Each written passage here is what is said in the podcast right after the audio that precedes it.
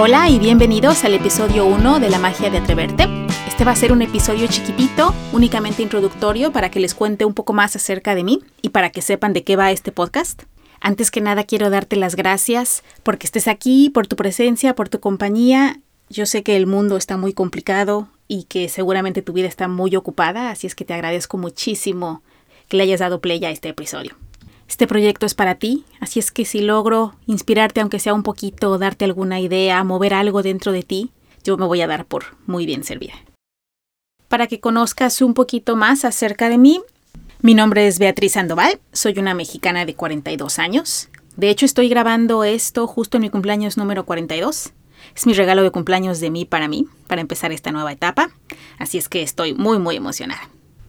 La idea de este podcast surgió por mis ganas de compartir todo lo que he aprendido a lo largo de estos 42 años y se me ocurrió que la mejor manera de hacerlo era a través de historias. Yo desde chiquita amo las historias. Recuerdo que mi abuelita escuchaba un programa en el radio que se llamaba Querer es Poder y cada vez que terminaba de oír ese programa de verdad sentía que todo lo que yo quería lo podía lograr.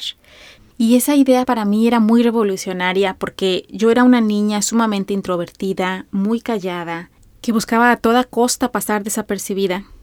Pero después de escuchar esas historias de personas como yo y de ver que habían podido lograr sus sueños, pues me daba mucha esperanza. Entonces, bueno, a mí me encantaban esas historias y ahora espero poder ser yo la que pueda inspirar a otras personas que escuchen esto. Hay una frase muy popular que dice que en la naturaleza todo está diseñado para florecer a su máximo potencial. Cada árbol está diseñado para crecer tan alto como pueda. Y eso también aplica a cada ser humano y eso también aplica para ti. La única condición es que tengas el coraje de atreverte a ir por ello.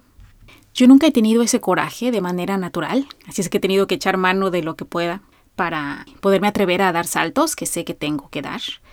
Solo así pude ser mamá a los 20 años de unos gemelos maravillosos que hoy tienen 21 llevar 23 años unida al amor de mi vida y mi mejor amigo, abrir y cerrar tres negocios, luego dejar todo y mudarnos a otro país, reinventarme y cambiar de carrera como 10 veces, y ahora iniciar un podcast después de que uno de mis mayores terrores en la vida era hablar en público.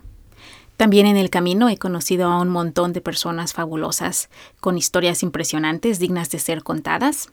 Así es que aquí vamos a conocer algunas de ellas. Unos van a ser mis amigos, otras personas que conozco de redes sociales y así van a ir saliendo eh, cada vez más y más.